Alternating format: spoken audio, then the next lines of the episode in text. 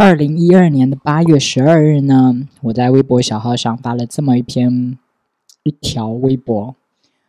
人们总说痛苦，人们总说有些痛苦可以让人成长，可是我要怎么去区分成长的痛苦和纯粹的痛苦呢？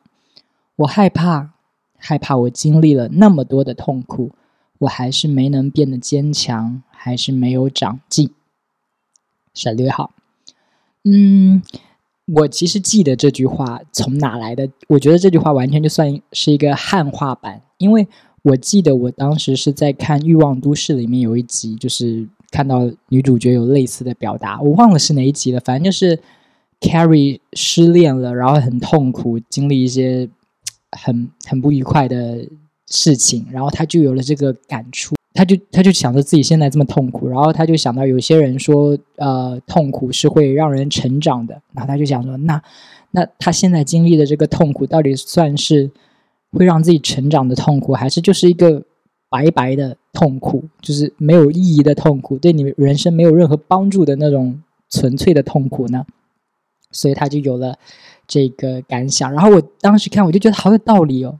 呃，而且这不是我第一遍看，可能是我后面都已经重复看好几遍，然后我看到这条，我就我觉得好有道理啊，然后我就 copy 人家的话来发了这条微博，这样子，因为我觉得这个问题真的是一个很会很值得思考的问题，因为我们不是总喜欢说什么“天将降大任于斯人也，必先劳其筋骨”什么什么什么，就就是我们好像就是。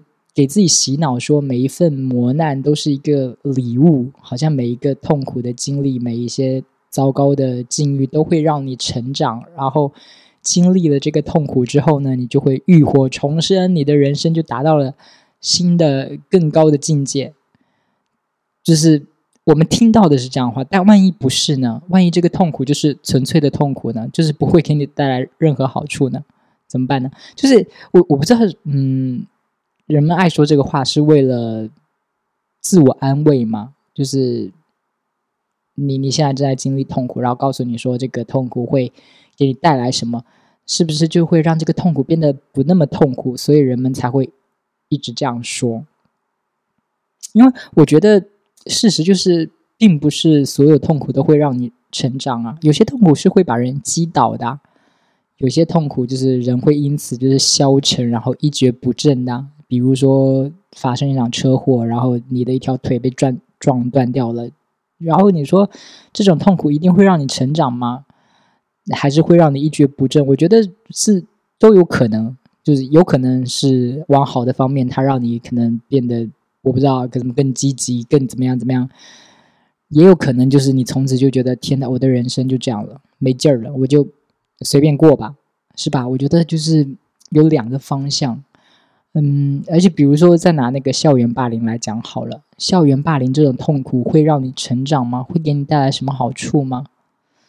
就是你可以说，嗯，它让你更看清人性什么什么，但也有可能就是会把你性格塑造成那种你就是变得唯唯诺诺、畏畏缩缩，然后再也不敢正眼看别人的那种人，都是有可能的，对吧？不好说，对吧？不过我觉得这段文字还是挺装深沉的，就讲的好像我当时在经历一个什么特别严重的痛苦一样。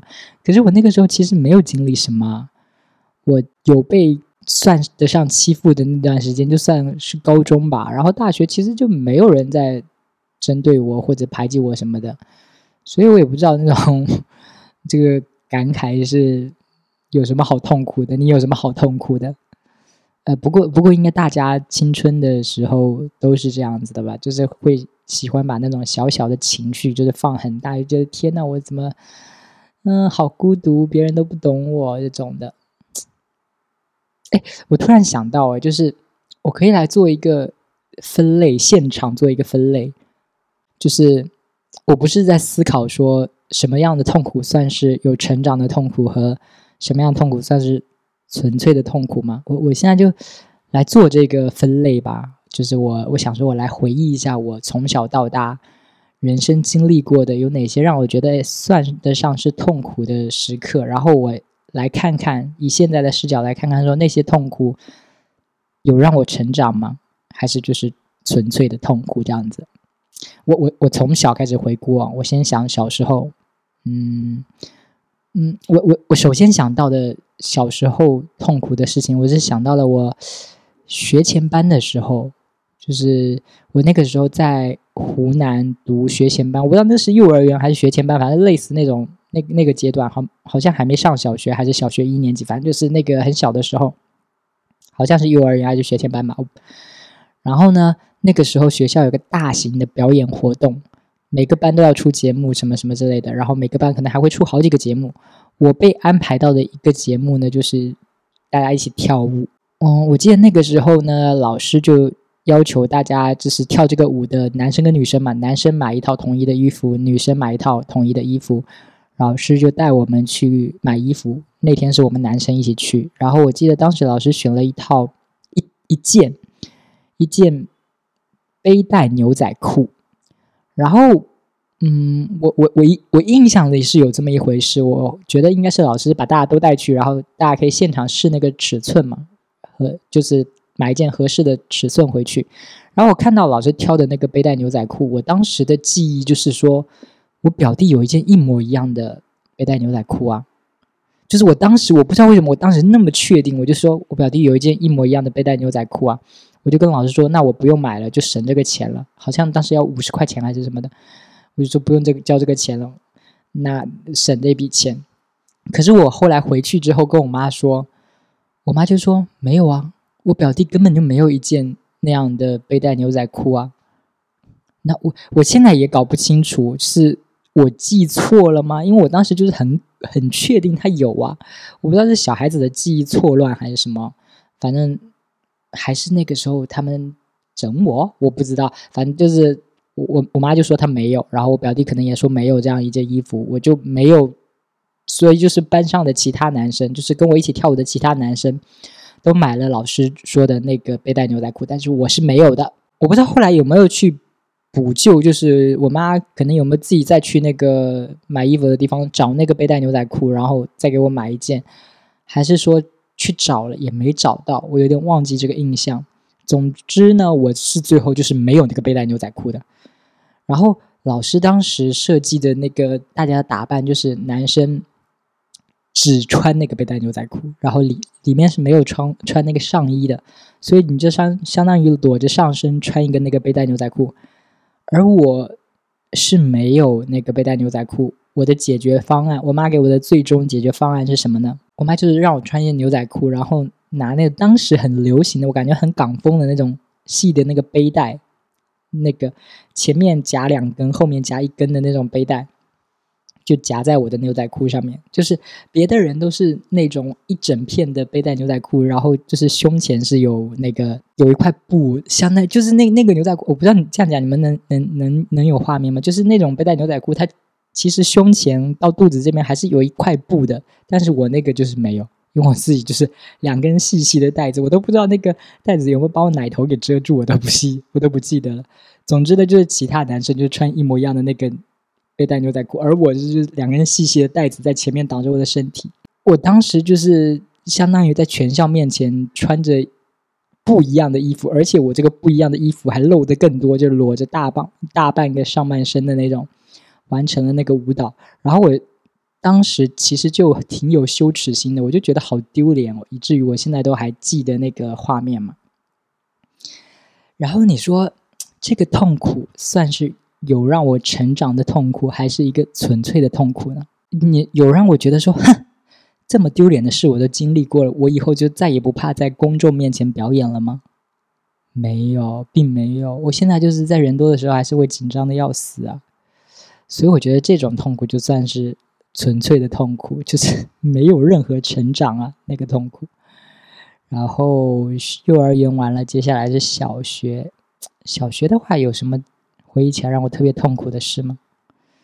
嗯，可能就是有一个男同学一直欺负我吧，就是他会在学校里，就是把我夹在他的腋下，或者是放学回家的路上用自行车别我啊。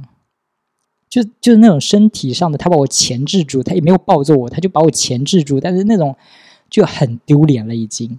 然后后来还有就是他喜欢的那个女生，在毕业的时候给我送了一张卡片，上面有自己写的一些什么东西这样子。然后那个男生还跑来我外婆家堵我，哎，就在我外婆家门口。我外婆家里好多人，我舅舅啊，我大姨啊，我爸妈什么都在。然后他堵我，他让我把那个卡片给他。我后来就是骗他说，呃，那个我已经烧掉了，还是什么弄丢了，我没给他。但其实那个还在，我就是不想给他。但是我当时心里是很很怕的，我觉得好恐怖哦。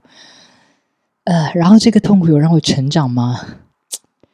哎呦，我嗯，这个好难说哦。就如果硬要说的话，就是可以说我通过这个痛苦知道了，说我以后一定要远离这种会动手动脚的有暴力倾向的男生，是不是？以及千万不要做小三，因为你有可能被情敌暴揍。但是我现在又觉得这两个收获，你甚至都不用经历，你也可以自己从别的方式获得啊，对吧？你不用经历这样一个被欺负的过程，你也知道说要离会动手动脚的人远一点呢。你不用经历就是被堵门这件事，你也应该知道说情敌是一个非常危险的角色，会对你造成一些伤害啊，对吧？嗯，所以我觉得那那算是纯粹的痛苦吧，那那没有给我带来任何成长啊。再下来是初中的时候了，初中有什么让我觉得特别痛苦的事情吗？我我现在第一个冒出脑海的是那个攀比耶，因为我小，因为我记得我小学的时候是很希望自己是个穷人的，就是很奇怪的一个念头，因为我记得那一次的画面是有一次全家人在。家里讨论我表姐的事情，就我表姐当时好像跟我爸妈他们住在一起，然后就是发生了一件什么事呢？就是我表姐的老师在班上问说，谁同学们谁家里是比较穷的，谁是比较需要帮助的，可以举手让老师看一下。现在看来就是那个老师的做法也很不 对，对不对？你你这样不是？相当于当众羞辱人家嘛？你可以私底下问一下，对不对？你没必要就当着全班的面举手，那谁愿意举手啊？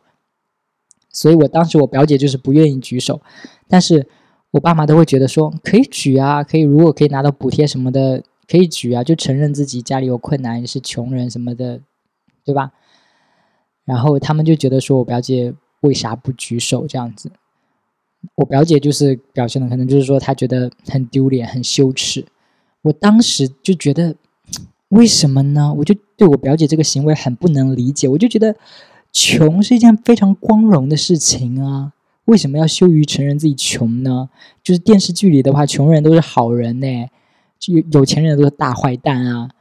我就觉得，穷是一件，如果是我，我一定就是勇敢举手说我是穷人。我当时小学的时候，我是这个心态。后来到了初中，就发现我没有要跟别人攀比，但是别人会来跟我比呀。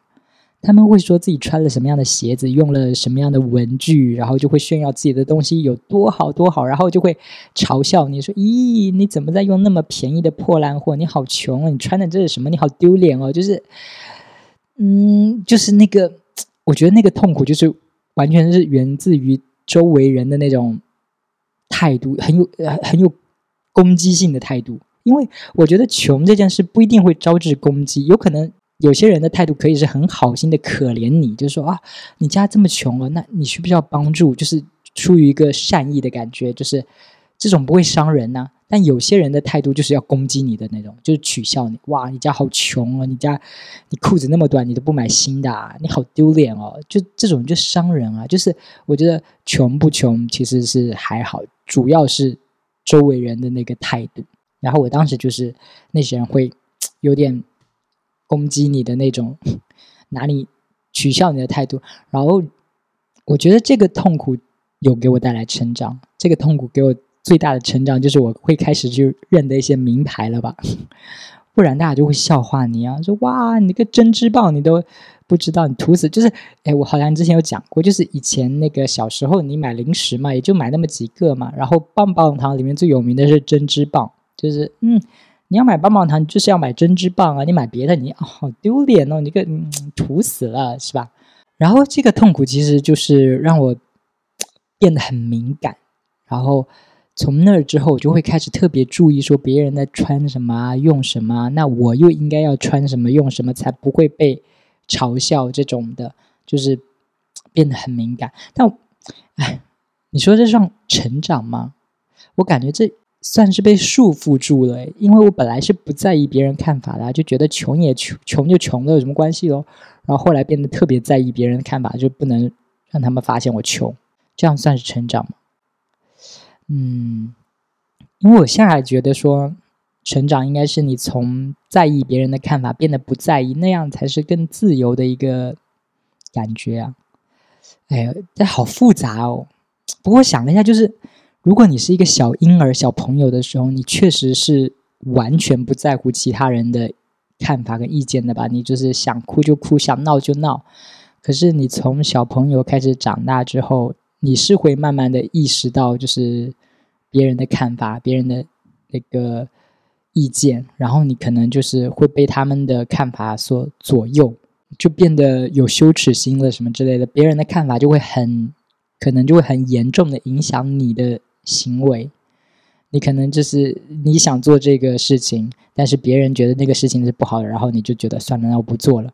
我觉得好像是是每个人是不是都会有这个阶段？然后你你到了这个阶段之后，你会想要有一次再一次成长，你就觉得哎呀，被别人的看法束缚住是件很不自在的事情，你就会觉得说算了，我再也不要去管那些人的看法了，我要去做自己想做的事情，无论他们怎么想。我这样讲会不会很乱啊？就是我我我现在觉得是不是？